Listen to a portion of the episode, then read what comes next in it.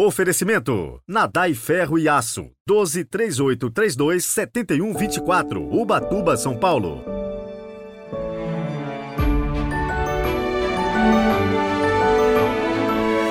Sábado, 30 de dezembro de 2023. Sejam muito bem-vindos ao Evangelho do Dia.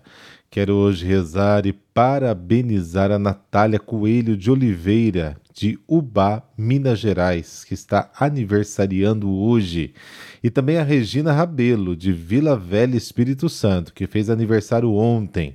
Que Deus proteja vocês e que a vida se multiplique em cada gesto de amor que vocês forem capazes de presentear o mundo. Deus as abençoe sempre. Iniciemos com a nossa oração.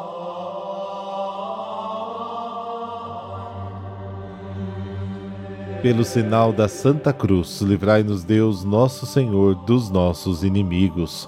Concedei, ó Deus Todo-Poderoso, que o novo nascimento do vosso Filho como homem nos liberte da antiga escravidão do pecado. Amém.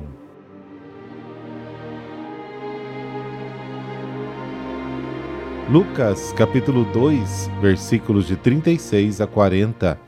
O Senhor esteja convosco, Ele está no meio de nós. Proclamação do Evangelho de Jesus Cristo segundo Lucas.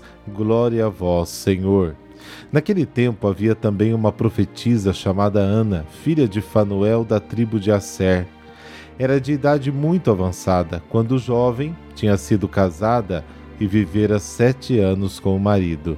Depois ficara viúva e agora já estava com oitenta e quatro anos não saía do templo dia e noite servindo a Deus com jejuns e orações. Ana chegou neste momento e pôs-se a louvar a Deus e a falar do menino a todos os que esperavam a libertação de Jerusalém. Depois de cumprirem tudo conforme a lei do Senhor, voltaram a Galiléia, para Nazaré, sua cidade. O menino crescia e tornava-se forte, cheio de sabedoria, e a graça de Deus estava com ele palavra da salvação. Glória a vós, Senhor.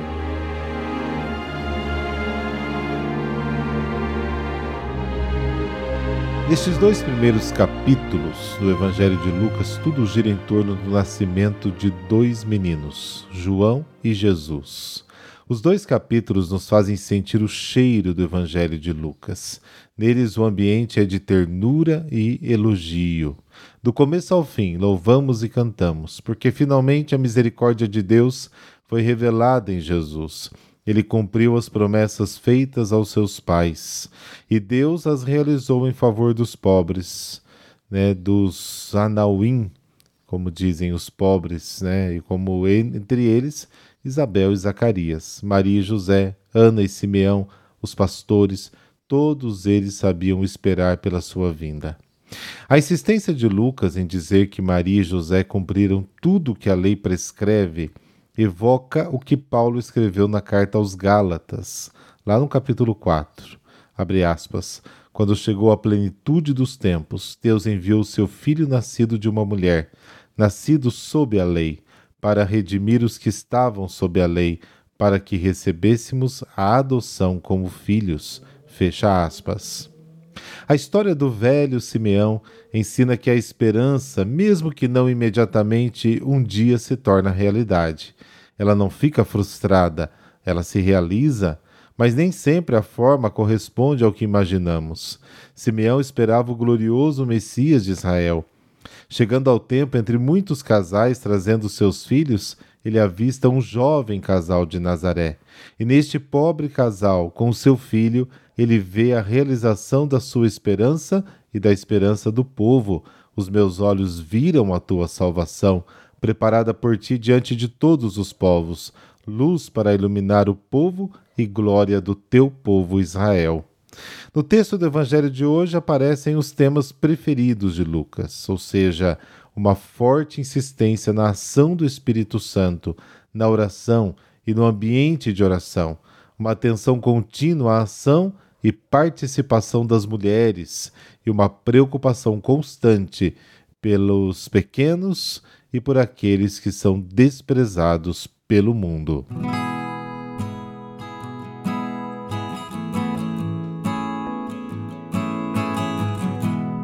Hoje vamos falar um pouquinho sobre a Sagrada Família, que cairia no dia de hoje, mas como ela é transferida para o domingo depois do Natal, nós vamos celebrar amanhã. Mas amanhã eu quero falar sobre São Silvestre, até porque temos aquela corrida famosa né, aqui no Brasil e vamos conhecer um pouquinho da história dele.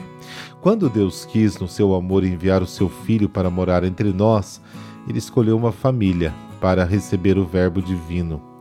Com isso, Deus marcou com maior dignidade a família humana e mostrou que essa instituição é essencial para o desenvolvimento da pessoa.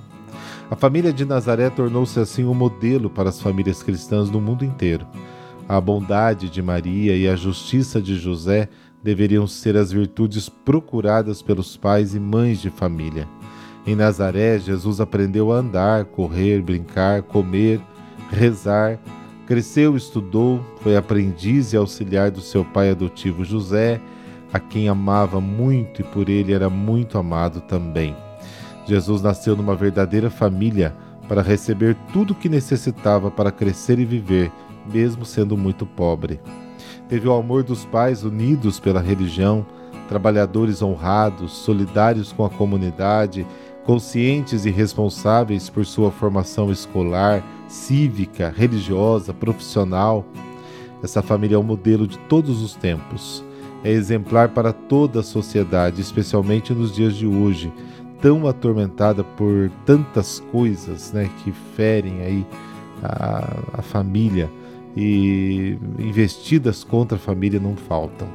A família deve ser criada no amor, na compreensão, no diálogo, com consciência que haverá momentos difíceis e também crises. E cada homem, cada mulher que deixam o pai e a mãe para se unir em matrimônio e constituir uma nova família não podem fazer levianamente, mas devem fazê-lo somente por um autêntico amor, que não é uma entrega passageira, sentimental, mas uma doação definitiva, absoluta, total, até a morte.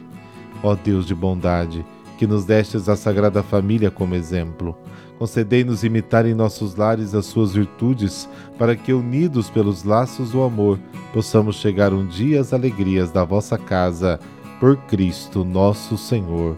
Amém. Por intercessão da Sagrada Família de Jesus, Maria e José, dessa bênção de Deus Todo-Poderoso, Pai, Filho, Espírito Santo. Amém.